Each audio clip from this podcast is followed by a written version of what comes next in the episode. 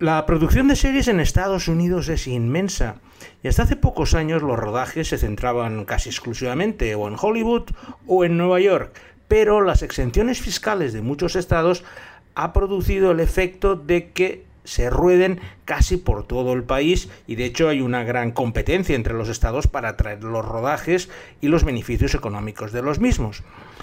Hoy vamos a hacer nuestra segunda excursión por los Estados Unidos tras haber visitado en una de las primeras entregas Kentucky y Virginia Occidental porque nos vamos a ir a la costa oeste para conocer un estado el menos conocido de los que baña el Océano Pacífico y para ello nos vamos a preparar con una opípara comida que empezaremos con un cangrejo Dungeness, el cangrejo gigante que es típico de la región, lo regaremos con un vino de la región vitivinícola de Willamette y finalizaremos con un pastel de lo que ellos denominan Marion Berry, que son unas moras locales absolutamente deliciosas, porque hoy nos vamos de excursión a Oregón con Traveling Series con Lorenzo Mejino.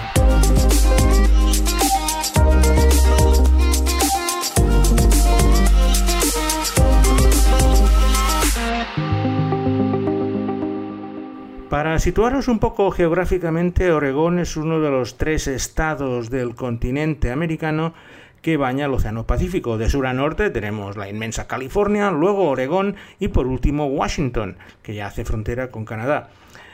Oregón es un estado bastante grande porque tiene una superficie que es la mitad de España y es un cuadrado de unos 600 kilómetros de ancho por 450 de alto. La ciudad principal de Oregón es Portland, pero no es la capital del estado. En una de esas historias administrativas del siglo XIX, donde la capital la ponían en un lugar más o menos estratégico, que luego se ha visto superado por la gente que iba llegando y se iba estableciendo en lugares mejores.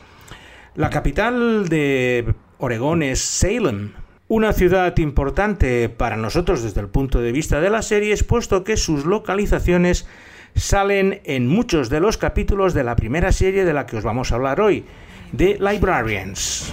It will be game over. All right, this is weird even for us. Can anybody hear me? How did they get in there? And how do we get them out? One freak accident is unfortunate. Two is unusual. Three, four, five. Magic.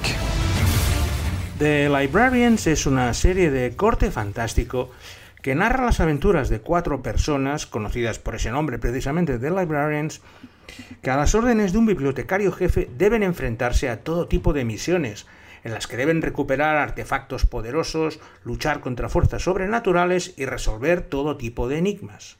El fenómeno de Harry Potter ha creado muchas imitaciones y estelas y The Librarians pertenece directamente a este grupo de series que tiene una influencia directa de la obra de J.K. Rowling.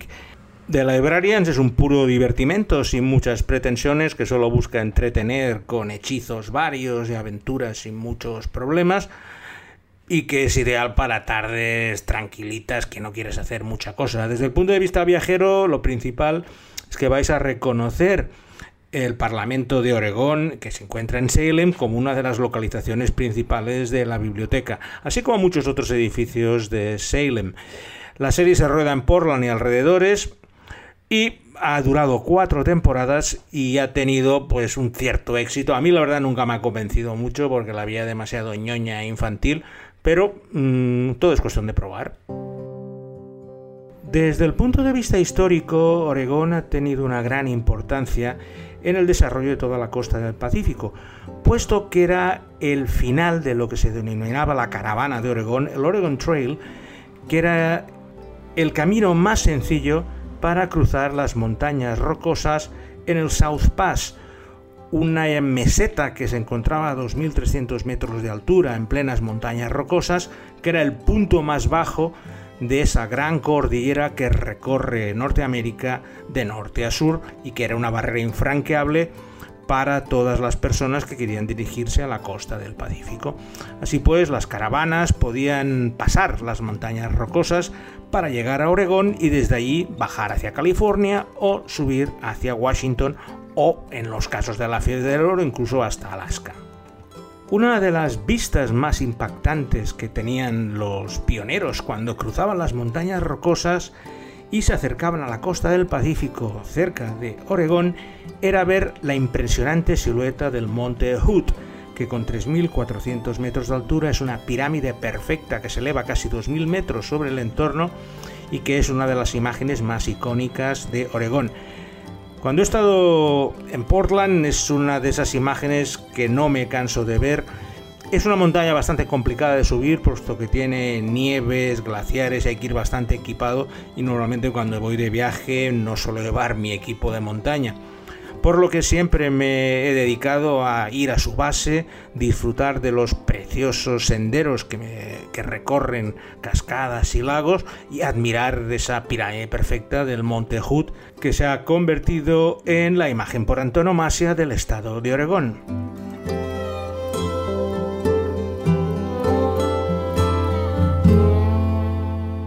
Esa pirámide icónica del Monte Hood es una de las señas de identidad de la segunda serie que os vamos a hablar hoy. Me refiero a las reglas del juego, Leverage. Four, three. She's gone. Son of a. The rich and powerful take what they want. We take it back. Let's go break the law just one more time. Sometimes bad guys make the best good guys. We provide leverage. Leverage trata la historia bastante divertida de un equipo de exdelincuentes que se dedica a aplicar su particular sentido de la justicia para restituir sus bienes a víctimas desvalidas que han sido perjudicadas por gente poderosa y que han evitado la acción de la justicia. Su método es estafar al estafador y para ello urden y realizan los planes más inverosímiles con la ayuda de las habilidades de cada uno de los miembros del equipo. Personalmente me encantan las historias de estafadores y atracos tipo El Golpe Ocean's Eleven. Y en las reglas del juego tenía una pequeña película de este tipo cada semana. Durante sus cinco temporadas me pareció una serie sumamente entretenida, con unos escenarios abiertos, bonitos, donde podíamos ver desde las viñas del Valle de Willamette hasta el Monte Hood, hasta muchos de los lugares de Portland, aunque tengo que avisaros que en las temporadas segunda hasta la cuarta decían que estaban en Boston, mientras que en la quinta ya reconocían que estaban en Portland y no tenían que disimular tanto las localizaciones. Tras haber visitado el Monte Hood, seguimos nuestro recorrido hacia el norte en dirección a Portland, donde acabaremos este viaje, y nuestra siguiente parada es otro de esos lugares preciosos que nos ofrece el estado de Oregón. Son las cascadas del río Columbia. Un lugar paradisíaco con las Malmoth Falls, que es una de las cascadas más grandes de Estados Unidos, creo que es la segunda, y hay un recorrido precioso que en menos de dos horas pasa por cuatro cascadas impresionantes. No os aconsejo que vayáis el fin de semana porque está lleno de gente y de y de tour operators que vienen desde Portland en viajes en un día. Pero si vais entre semana tranquilamente, mm, va a ser una de esas postales que se os va a quedar grabada y podéis machacar a todos vuestros amigos con vuestro Instagram, stories o cualquier cosa que utilicéis para explicar que estáis de vacaciones en algún sitio. Y al pie de esas cascadas se encuentra una ciudad que tiene un nombre de lo más curioso, Boring, que quiere decir aburrido Solo con oír este nombre y si sois consumidores compulsivos de todos los estrenos de Netflix, seguro que ya habéis conocido el nombre de la serie de la que os voy a hablar ahora. Me refiero a Everything Sucks, o su traducción, Todo es una mierda. For the first time in 10 years, I feel happy. And I'm ready to fight for my happiness. I think you're perfect.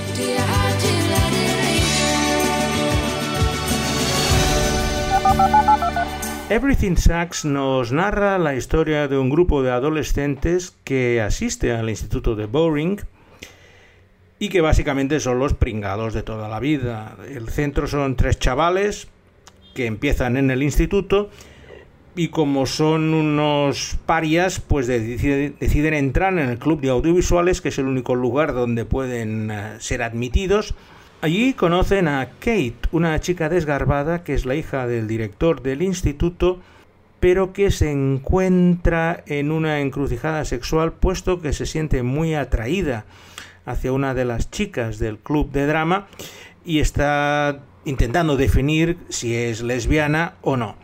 Esas dudas existenciales le van a marcar mucho de su recorrido vital y es la parte más interesante de una serie que fue cancelada por Netflix al finalizar los primeros 10 episodios, su primera temporada, más de forma bastante fulminante, lo que creó una gran controversia, puesto que se había convertido en una serie de culto para muchas personas que les encantaba este tipo de comedia coming of age o de salida de la adolescencia, donde veíamos unos personajes más o menos reales con unas vicisitudes vitales que podían ayudar a mucha gente.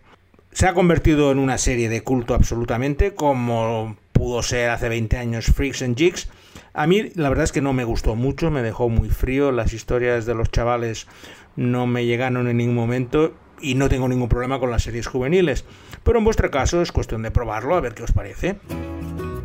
El deporte juega un papel muy importante en la vida social de los Estados Unidos y a, varios niveles, porque esto que tenemos el deporte universitario y el deporte profesional.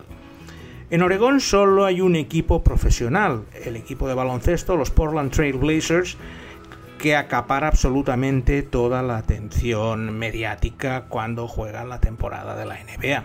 Pero si por algo es conocido Oregón en el panorama deportivo es por el atletismo, puesto que en Eugene, que es el lugar donde está la Universidad de Oregón, es el centro neurálgico del atletismo estadounidense donde se realizan las pruebas de selección y todos los campeonatos importantes y será sede del Mundial de Atletismo en 2021. Por motivos profesionales he tenido la ocasión de estar en bastantes ocasiones en Eugene, que es una ciudad pequeñita, universitaria, pero absolutamente preciosa, llena de parques, zonas verdes y con el estadio Hayward Field, que puede caber toda la ciudad dentro del estadio y que ahora están remodelando para el Campeonato del Mundo de Atletismo que se celebrará dentro de dos años. La historia más importante que nació en Eugene y que muchos de vosotros a lo mejor no conocéis es que fue el lugar donde se creó una de las mayores multinacionales actuales deportivas, que es el caso de Nike. Nike fue creada por dos personas, un atleta se llama Phil Knight y el entrenador de atletismo de la Universidad de Oregón, John Bowerman, que empezaron trayendo zapatillas japonesas de importación a Estados Unidos y acabaron creando su propia empresa en 1971. Poco se podía imaginar la gente que se iba a convertir en menos de 50 años en una de las empresas más poderosas que mantiene su sede en Oregón, concretamente en Beaverton, que es la ciudad donde se centran todas las operaciones de Nike que tiene más de 70.000 empleados en todo el mundo y que todo nació en esta humilde ciudad Eugene del estado de Oregón. Dando vueltas por todo el estado ya es el momento de llegar a la, a la ciudad más importante, Portland. Una ciudad que ha sido escenario de bastantes series, como vamos a ver a continuación, que seguro que os suenan o habéis conocido. Portland tiene la fama de ser una de las ciudades más ecológicamente sostenibles de Estados Unidos. No hay apenas rascacielos, tiene grandes parques y avenidas arboladas, el río Willamette la cruza de norte a sur, lo que permite pasear, ir en bicicleta, patinar o hacer lo que quieras por los largos paseos que surcan las riberas de este río y es uno de los refugios de los hipsters de Estados Unidos que han encontrado en ese lugar pues todas las cosas que les encantan, desde las microcervecerías a los cafés más refinados, un poco para diferenciarse de lo que sería la América garrula del sur de los Estados Unidos. Y en ese ambiente progresista y selecto de la ciudad de Portland es donde se ubica la siguiente serie que os vamos a hablar ahora, uno de los mayores fracasos del 2018. Me estoy refiriendo a Here and Now. I just wanted my own thing, but I've made my peace being the boring white chick in the family. Something is trying to communicate with me. Ramon might be losing his mind. We can't just do nothing. I don't think it's an accident. I'm your psychiatrist. Here and Now es una creación de Alan Ball que llegó a los cielos con a dos metros bajo tierra y que en su vuelta a la HBO había despertado unas enormes expectativas con un nuevo drama familiar que había ubicado en Portland. Here and Now es la historia de los Bayer Botwright, una familia multirracial que vive en Portland, creada por los dos protagonistas, Greg, un profesor de filosofía, y Audrey, una terapeuta que se conocieron en la progresista Universidad de Berkeley y decidieron intentar compensar con sus actos las desigualdades e injusticias provocadas por su gobierno. A tal efecto, deciden adoptar tres hijos provenientes de tres países diferentes como Colombia, Liberia y Vietnam, a los cuales se une la única hija biológica de la pareja, formando ese conglomerado familiar tan peculiar en la ciudad de Portland.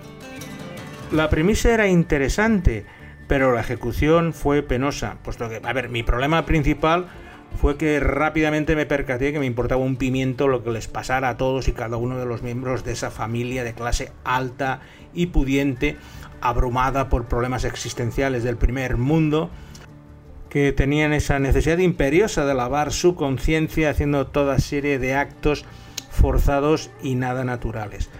La serie fue vilipendiada por la crítica y Alan Ball se pegó un matacazo del cual no se ha recuperado todavía. Aunque ahora empiezan a salir algunas voces que empiezan a encontrar ciertos paralelismos con su maestra, pero yo la verdad eh, lo puse entre lo peor del 2019 y ya que estamos en Portland, pues no podía dejar de hablar de ella. Y he comentado que una de las características principales de la ciudad de Portland son sus maravillosos parques, entre los que destaca Washington Park, una verdadera extensión forestal en el centro de la ciudad. Y esa gran extensión forestal ha servido de ubicación para la siguiente serie que os voy a hablar ahora, una serie nocturna de vampiros que se llama Grimm.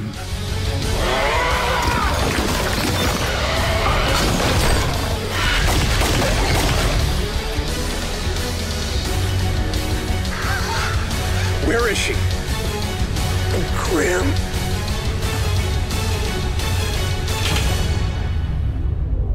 It's okay now. I'm gonna take you home. I don't know how you did it, but you did it. Grimm está protagonizada por el detective de homicidios de la policía de Portland, Nick Burhart, que pertenece a un linaje de guardianes denominados Grimm, que son los encargados de mantener el precario equilibrio entre los humanos y los Wesen, unas criaturas antropomórficas que viven desde hace siglos entre los humanos y que si no son debidamente controlados pueden cometer los crímenes más abyectos cuando adaptan su forma pseudo-animal. Grimm tiene el esquema de un procedimental fantástico, donde nuestro detective cada semana se encuentra al monstruo de la semana, un caso semanal en el que siempre aparece una fuerza sobrenatural, esos besen que os he comentado en la sinopsis, y que ponen en peligro a la población normal de Portland. Nick debe mantener su estatus en secreto tanto a su novia como a sus compañeros de trabajo, por lo cual eh, esos problemas de resolver el delito semanal con esconder su verdadera identidad son eh, la base de una serie bastante buena. A mí la verdad es que me gustaba mucho. Era entretenida, si entrabas en su juego fantástico, la verdad es que era muy bien hecha. Ha durado siete temporadas, que se dice pronto y ha tenido un final de lo más correcto. Y sobre todo lo más importante es que ha sido rodada completamente en Portland, aunque como la mayoría de las localizaciones son nocturnas, poco vais a reconocer, pero de vez en cuando sí que vemos algunos edificios de la ciudad. Y hablando de Portland, no podemos acabar con otra serie que esa que os estáis imaginando que por qué no he hablado todavía. Me estoy refiriendo a Portlandia. They do have a question about the chicken. Absolutely. Uh, his name was Colin. Here are his papers.